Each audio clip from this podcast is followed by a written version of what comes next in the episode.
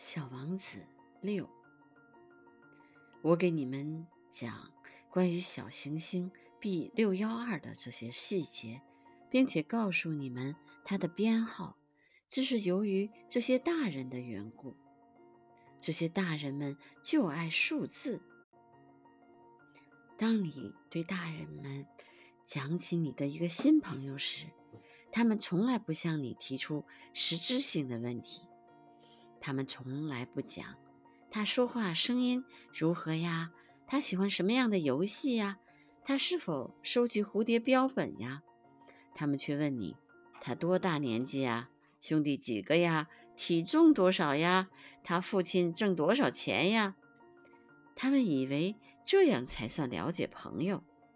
你对大人们说：“我看见一幢。”用玫瑰色的砖盖成的漂亮的房子，它的窗户上有天竺葵，屋顶上还有鸽子。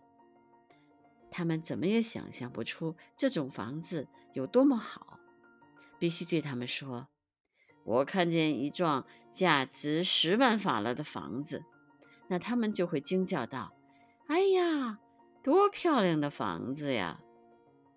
要是你对他们说，小王子存在的证据就是它非常漂亮。